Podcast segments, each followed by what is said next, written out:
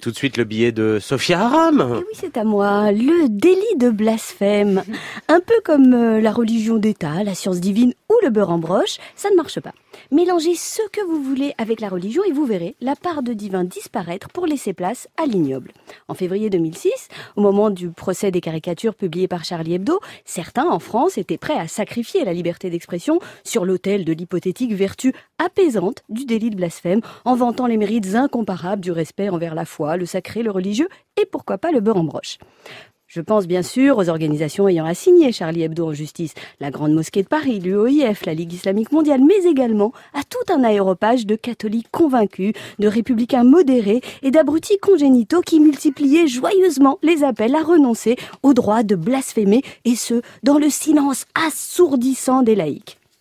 Alors, à tous ces déçus du paradis perdu que représentait pour eux le délit de blasphème, j'ai une bonne nouvelle. Un pays leur ouvre les bras, un pays dans lequel ils pourront librement goûter aux vertus apaisantes et à l'indiscutable douceur qui règne entre communautés lorsque le délit de blasphème est inscrit dans la loi. Ce pays, c'est le Pakistan.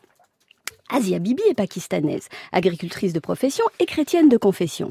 En 2009, elle est allée armée d'un gobelet en plastique boire de l'eau au puits de son village. Une voisine musulmane soucieuse de préserver la pureté de l'eau d'un puits supposé réservé aux musulmans lui a reproché d'avoir souillé le puits. Asia Bibi lui aurait répondu Ton prophète c'est Mahomet, le mien c'est Jésus. Ces propos jugés blasphématoires par un tribunal de première instance, Asia Bibi a été condamnée à la pendaison pour blasphème. La semaine dernière, après que son avocat ait obtenu son acquittement, des milliers de convaincus alors convaincu, vous l'écrivez comme vous voulez, hein, attachés à la douceur de vivre que le délit de blasphème ne manque pas de préserver, sont venus exprimer leur crainte de le voir disparaître en criant tout un tas de slogans pacifistes et dénués de haine comme à mort Asia Bibi. Fuyant ce paradis perdu, l'avocat d'Asia Bibi a dû quitter le pays, emporté par la vague de menaces de tous ces croyants bafoués, blessés dans leurs convictions les plus profondes.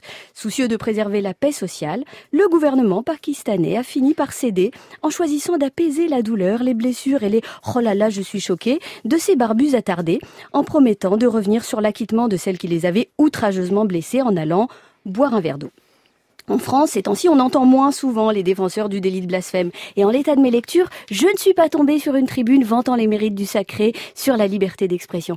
Et c'est bien dommage, parce que s'ils avaient un tout petit peu de conviction, c'est maintenant qu'on aimerait bien les entendre.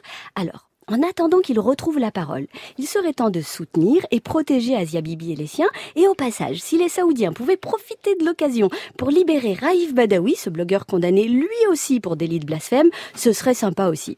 Parce qu'au risque de me, de me répéter, pour moi, le blasphème, c'est sacré. Merci Sophia.